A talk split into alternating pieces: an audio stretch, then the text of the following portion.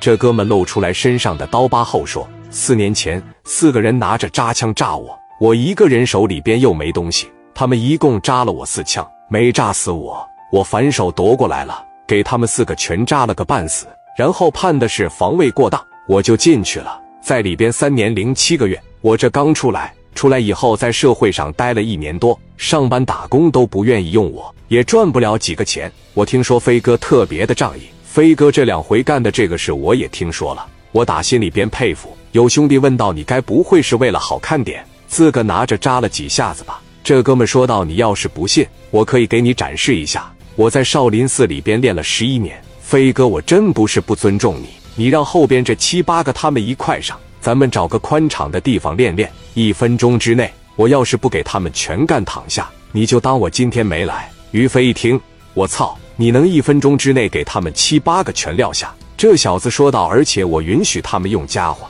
不信咱可以试一试。你们可以拿刀，我还是空手。你们打我的时候不用心疼我，我还手的时候也绝对会手下留情。咱们点到为止，毕竟是飞哥你的兄弟。如果一分钟之内能办到我刚才说的那些话，我希望飞哥能收下我当个兄弟，给我一口饭吃就行。我只为了能养活家中老母。于飞心想：磊哥现在越做越大，需要人才。这小子看样子不像是扒瞎。于飞寻思又寻思，说：“哥们，我打个电话叫个人来看看。你说你这么能打，应该不怕。看我把磊哥叫过来怎么样？你给磊哥表演表演。他现在手底下急需人才，而且磊哥现在手底下有一个保镖。你要真有这两下子，来了以后，你先和卢建强练练，不行你就跟卢建强充当磊哥的左膀右臂。这个是荣誉啊！”一般人进步了磊哥身边。说完，于飞就把电话拨过去了。喂，磊哥，干啥呢？我没事喝茶。于飞说道：“你上我这来有个好节目。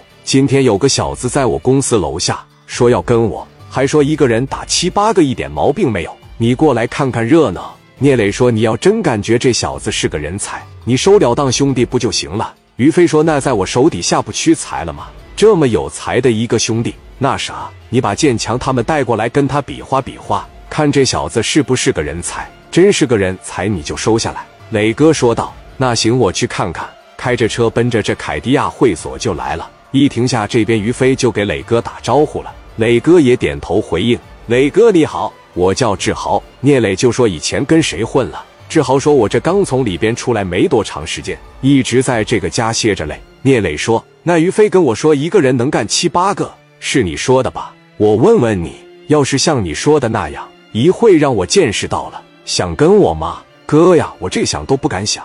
我这过来找飞哥的时候，我这心里边都突突，就是能让我跟着你们吃口饭就行，我都不奢望能跟着磊哥。聂磊说：“只要你说的那是真的，这个兄弟也不是不能交。”志豪跟聂磊说话的时候就特别小心，因为毕竟聂磊已经是混到一把大哥了。卢建强一瞅他，要不要我试试他？聂磊开口道：“先别了。”心想。万一这小子说的是真的，建强要是打不过人家两下，让人放倒，那多丢脸！